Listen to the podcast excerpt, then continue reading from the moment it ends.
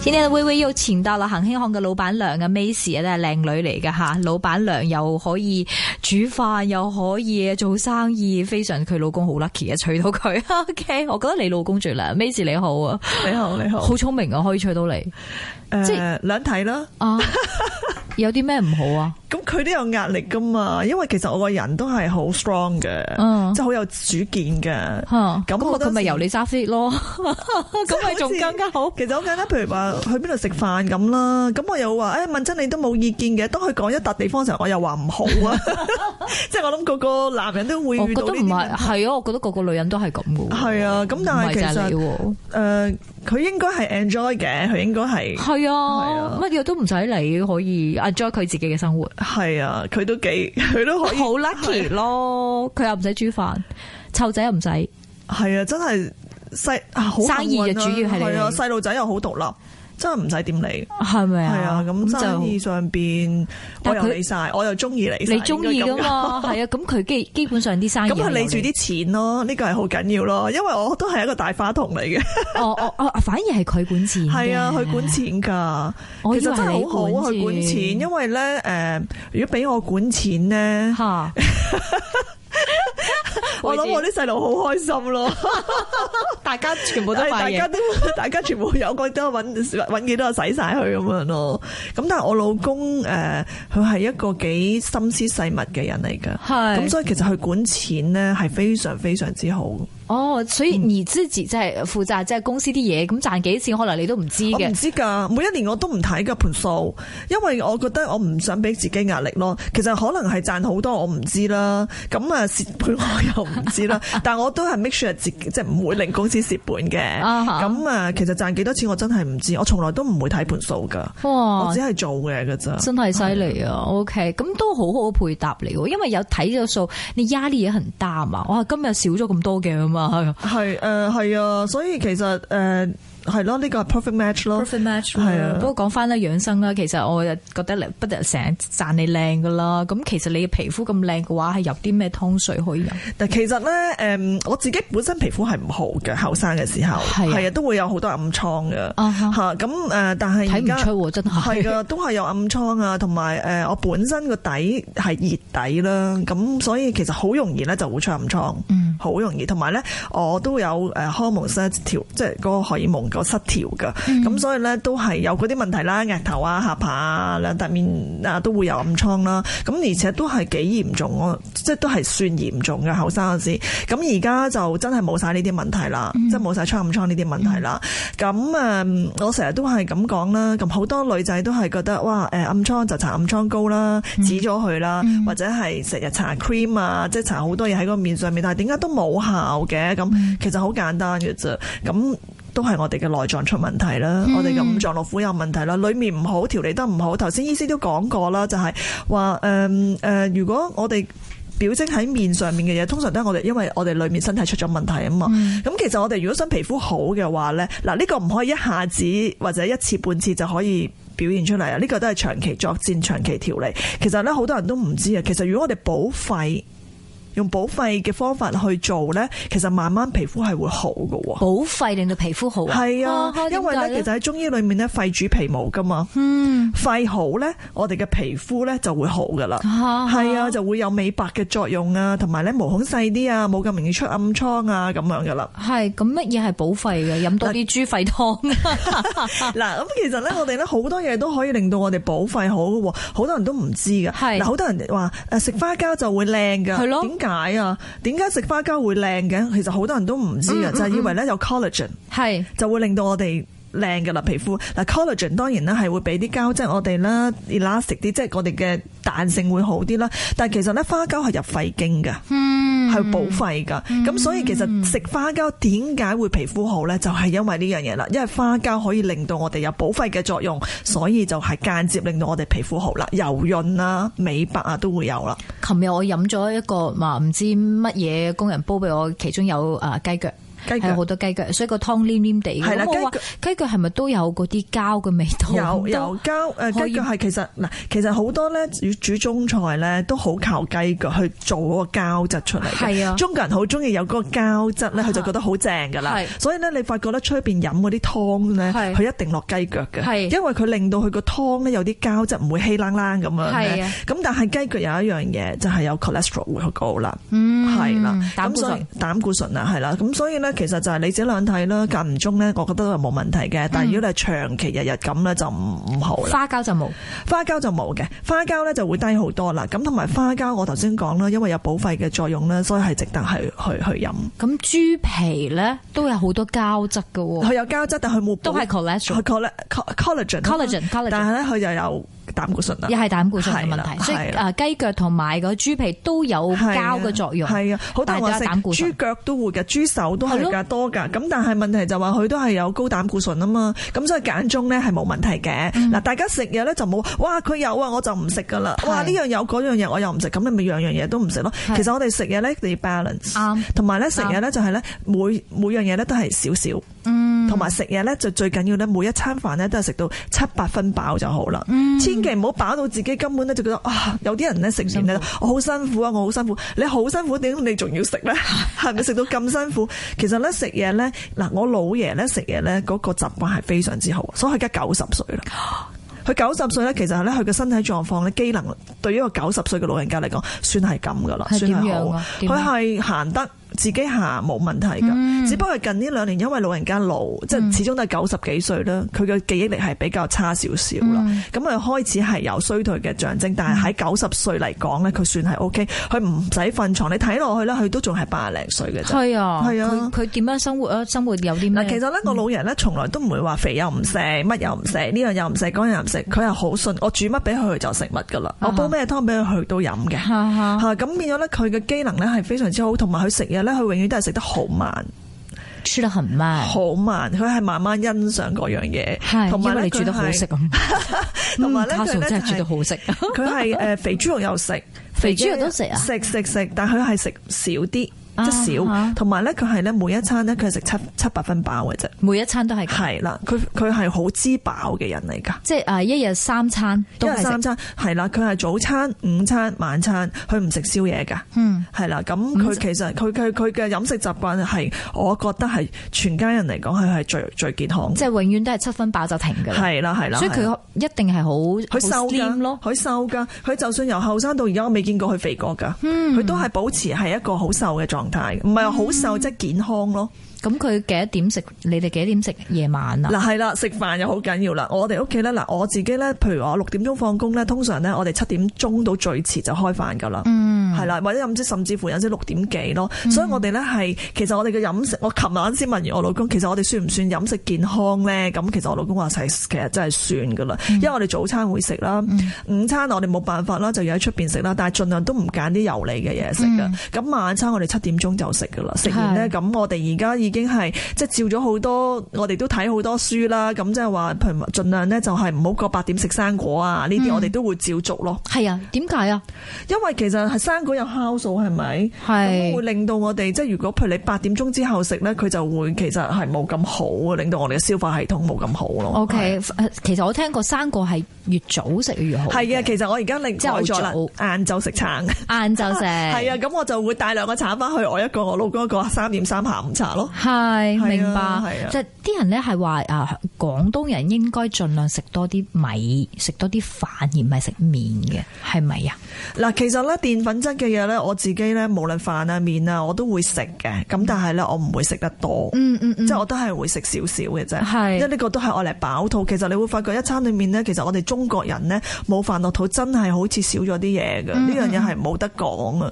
咁誒，我唔我就算我係誒所謂嘅減肥，唔係減肥啦，即係維持我健康嘅食療咧，我都係一定會每一日都會有少少飯啊或者麵落肚啊咯。飯或者因為咧面咧，譬如河粉啊、米粉咧，呢啲其實都有好多漂白啊，一係啲啊化學嘅嘢落去。其實食面咧係係健康過食河粉同米粉添。係啊，但係你都會食麵嘅，即係有我會啲食人話係誒應該食多啲米粉，啊多啲米米或者係糙米，係啦，糙米咯，係啦。係就會健康啲。你其實我你會咩哋我哋食麵嘅好少啫嘛，我都唔出街食飯嘅。咁啊 係，你又唔會整整面係啊係嘅，啊所以你都係食飯。咁你通常食啲乜嘢㗎？譬如你夜晚有啲咩嘅一個餸嘅一個湯㗎？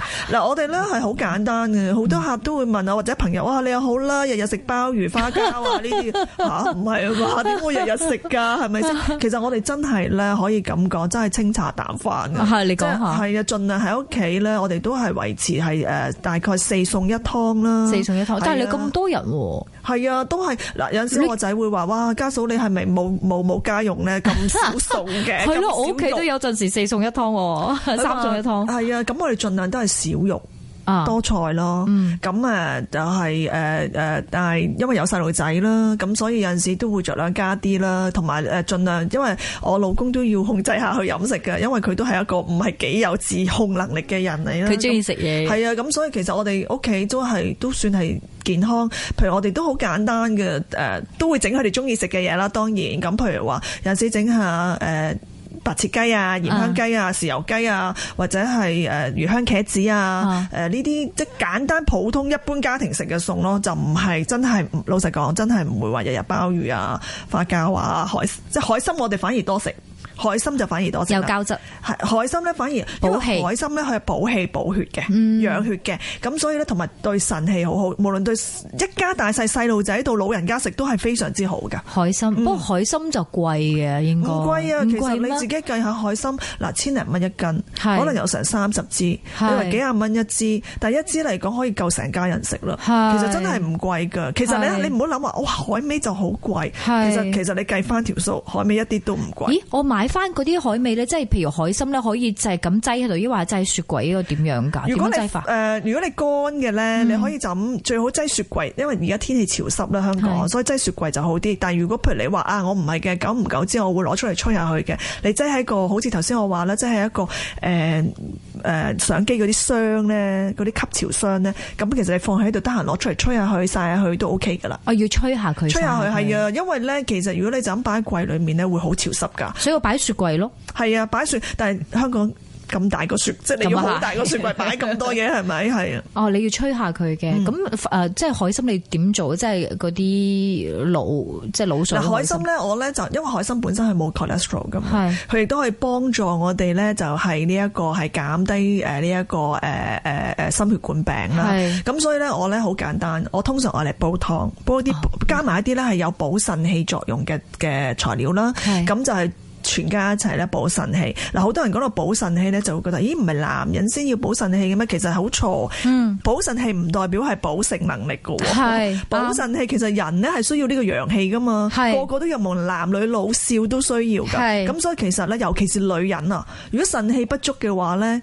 其實就會睇落去蒼老好多。我想問下點樣啊、海參加啲乜嘢可以補腎嗱，氣？其實你可以加啲淮山啦，一嗯啲健脾嘅嘢啦，最緊要就係加啲時實啦、生熟時實啦，時實係一個好好嘅補腎氣嘅材料嚟㗎係喎。咁我哋又可以加啲太子參啦，因為亦都有健脾嘅作用啊，有補腎嘅作用啊。咁我可以加啲蓮子啦、養心氣啦、補心氣啦、百合啦，對女人非常之好。呢啲全部都係好好嘅材料嚟嘅。跟住再加埋咩加豬埋尾骨啊？係豬尾骨 啊、瘦肉啊，或者係豬有展啊，啲都可以味係啦。 O K，再講多次啊！淮山、淮豉實山、山太熟子時實、誒蓮子、百合同埋呢個太子參，同埋大太子參加海啊最參緊要喎加兩片薑或者加一片果皮。果皮係啦 O K，即係好多湯你都次次都係加果皮同埋加薑係嘅。其實每一個湯我都加嘅，加果除皮咗番茄薯誒番茄薯仔紅蘿蔔呢啲我唔加果皮之外，不過呢個我都會加薑。哦加其實薑，薑同果皮呢兩樣咧嘅一定配搭咧係非常之好喎，用嚟煲湯。係是乜嘢湯都係啊，乜嘢湯啱嘅。都哦啱嘅，係啦。 O、k 所以海參就係補氣嘅，即係補腎氣。其實男女都男應女該老少細路仔，尤其是係可以幫助佢哋骨骼嘅成長啦，同埋佢哋嘅身體嘅發展啦、腦部嘅發展啦。因為其實咧補腎氣就可以滋養我哋嘅腦部嘛。明白。係啊，明白，不過頭先我有講到你話啊食乜嘢可以靚啲？你話啊花膠其實咧誒、呃即係補肺噶嘛補肺。咁誒，譬如補皮膚嘅話，除咗花膠應該點樣係整？嗯啦，嗱，譬如話啊花膠咧，其實咧花膠好好黏性好重噶嘛。係啊咁夏天咧唔係話佢唔啱飲喎，其實如果你個身體好冇濕氣嘅時候咧，你都好你可以食噶。嗯咁只不過咧，你食嘅時候你覺得熱辣辣啦，又黏黏地啦，好似好冇乜胃口咁。其實仲有好多其他嘢，其實川貝都可以。嗯川貝係補肺噶嘛。嘛。哦，好係啊， ，OK，川貝都可以㗎。嗱，好簡單啦，川貝如果你冬天咧，咪就咁樣燉川貝加片果皮落去咧，然後咧攤凍少少，加少少蜜糖，已經係好好㗎啦。哦，呢個就係補啊，都係補肺嘅，係啦，係啦， OK 好多人以為咳先至飲川貝，其實唔係噶。平時我哋都可以用嚟煲湯啊、煲水啊都可以啦。譬如冬天我哋可以加雪梨啦，哈哈又或者夏天呢，我哋可以加少少無花果啦。都係嘅，係啦係啦 O K，咁譬如咩啊誒咩海底椰啊，海即底係椰呢啲呢啲咩薏米啊嗰啲，即係哦都啊啱噶，都啱海底椰係好好噶嗱。咁我哋講一個湯就係海底椰啦、嗯川貝啦，你可以川貝咧就 optional 嘅，你可以加可以唔加啦係呢個湯。海底椰啦嗯，就誒淮山啊，係誒時實等陣先，海底椰淮山時實，係啦。嗯如果你想咧有少少去濕嘅成分，你可以加薏米，薏米代替呢一個誒事實係啦。咁啊加少少呢一個係太子參啦，係同埋咧就係石斛，太因子為石參斛咧係護肝補腎氣、呢個係補肺啊，抑或係誒咩咩做補？肺、補肺嘅主要係補肺。 O K，頭先我哋講嘅咧就係補氣補腎嘅，就係啊咩海海參、淮山、時實、太子參、蓮子、百合，呢個就係係啦補補腎腎、氣補腎加埋補氣嘅係。啦但係呢個咧，頭先我哋有講海底椰嗰個咧，就係愛嚟補肺，補肺咧就係可以補肺氣皮膚靚啲啦。係啦，咁包括咗海底椰啦、淮山啦、時實啦、薏米啦、太子參啦，同埋百合，係啦，你可以加少少川貝，加埋川貝係嘅啦，同埋石斛，石斛。係啦，唔係百合係石斛。哦，啊啊唔唔哦，OK，石斛唔係百合，OK，石斛誒有咩作用啊？石斛咧就可以護肝補腎，哦，石斛又係護肝補係腎啊。 OK，其實好多啲即係啲藥都係補腎。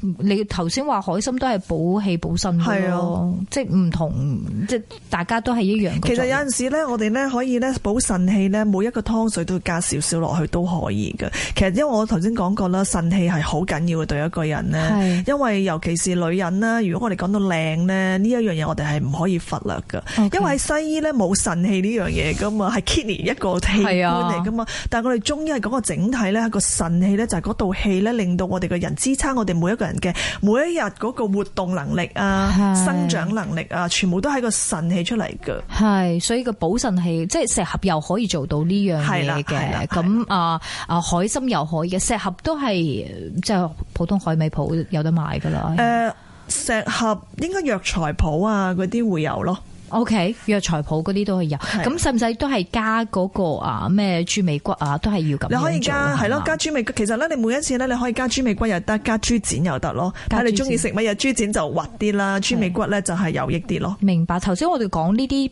譬如我哋之前講啲湯水，係咪成扎都係擺落個煲度咁樣煲噶啦？有冇啲先後分別誒、㗎？呃有㗎嗱，譬如好似百合嗰啲咧，我哋記得後加。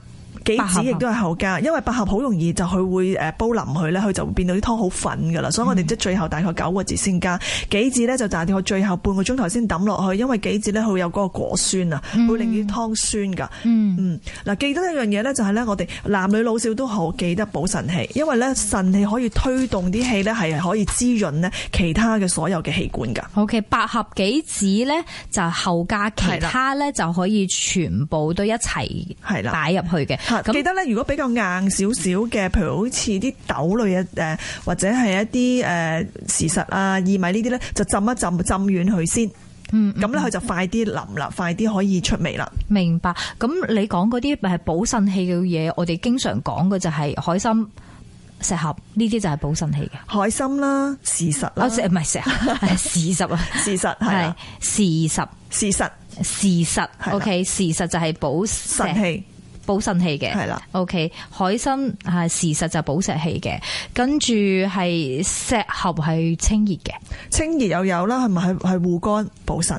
哦，都有補腎嘅作係用，啦好多，所以經常我哋誒大概譬如一個禮拜應該飲幾多次咧？我自己咧呢個湯咧，我大概係十日到飲一次噶啦，十日到飲一次，因為呢個湯水咧，佢又唔會話過涼，即係海底又椰唔呢會個過熱，即係係普通中性啲係啦，一般人都啱飲嘅。海參咧，你幾耐食一次？即係海海參參啊呢個我食湯得都幾密噶，我一個禮拜起碼兩次，起碼兩次，係啊即係因為冇乜副作用，冇係咪副作用啊，係啊，同埋咧，譬如細路咧，其實嗱有啲細路仔咧，佢唔中意食海參嗰啲滑潺潺嘅感覺啊，你我嚟煲湯咧，你就齊水落去煲，煲即係一開始就煲，煲到佢溶晒，咁啲細路仔咪可以飲咗佢咯。嗯嗯，我我煲到佢溶晒。係啦，，咁但係海參，如果譬如你話我想唔係喎，煲完湯之後我要食翻嘅咧，咁你咧就係大概煲佢個零鐘頭就得㗎啦，個零鐘一頭個鐘頭係啦。但係通常啲人即係誒海參攞嚟當即係誒即係點樣整啊？係炆燉炆燉海參嗰啲，你唔中意咁樣做嘅。誒，我中意我嚟炒，哦，炒嗯係啦，同我咩中意我嚟炒，好食㗎，炒海參係非常之好食。食同咩炒咧？嗱，誒你。我咧誒最近咧就做咗一個日式炒海參，日式添 啊，有啲咩 fans 嘢啊？誒冇乜嘅，其實冇乜特別，我就攞啲誒配料啦，嗯咁然後咧教咗一個日式嘅汁咯，哦去炒佢咯，好好食。即係唔需要整啲咩餸入去嘅，咩菜入去嘅。其實你可以用粟米芯啊，誒、用你中意自己用粟米啊，即係你自己配搭咯，乜嘢都有勝瓜切粒粒啊，誒誒、哦哦哦你可以用譬如話誒、我有落呢、一個，我落埋呢一個合桃，哦因為合桃咧都有補腎作用噶嘛，係係啊係，咁我就全部嘅即係呢啲材料啦，然後咧我就教咗個日式嘅汁咧係炒嘅，咁我將會有 cooking class 咧教呢一個。哇，正啊！ 但係你嗰個海參係咪要浸咗先？係啊，浸幾耐啊？海參？嗱，其實我哋發好咗個海參啦，就唔可以即刻攞去炒過，因為佢都仲硬硬地噶嘛。係咁我哋通常咧就會用一啲熱水係煲滾啲熱水，擠個海參落去，但係就唔好煲佢啦，就焗。其實海參咧焗下焗下，佢會軟啲㗎，焗幾耐？啊焗焗到水凍大概四個鐘度，四個鐘咁就攞去愛嚟切粒粒。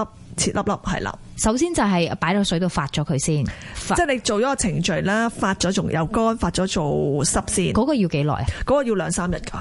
哦，要兩三日。係啦，咁通常你哋咪可以買啲發起咗嘅海參咯，我哋有啲哦發起咗嘅海參賣噶嘛，咁哦你係翻到去做淨係做焗水嘅程序就 O K 噶啦。不過發佢一個海參咧，只不過佢係誒即係大嚿啲咁解啫， 係咪啊？發比未發嘅有咩分別啊？即係即係乾營養係咯，一營樣養嘅，一樣其實啫一樣，但係因為咧，中國人好聰明嘅，係將啲濕嘅嘢抽晒啲水分變成乾儲藏，咪容易啲咯。係咁所以外國人就好奇怪，啲 supplier 成日問我：喂，Miss，你哋真係好奇怪，人哋喺游水上嚟，你哋要整乾整乾佢做乜鬼又要就要整翻濕佢，咁你即係點解會 咁？其實咧，其實喺呢個過程裏面咧，其實佢嗰個營養成分係 concentrate 咗好多噶啦。你話乾咗嘅，係啊，你試下發，你發覺咧，如果由你喺攞上水落嚟炆嘅海參，同你乾咗之後再發翻佢嘅海參個 texture 已經唔同咗噶啦，即係乾咗之後再發翻海參係靚啲實嘅。淨啲噶，哦，哇！真係學到好多嘢啊。O 嗯六 K，所以根都嗯係咁樣噶。哦六斤，所以啊所以你哋有有啲啊可以買到已經發係啦發咗發嘅，咗係啦，或就者慳乾咗，嘅都得，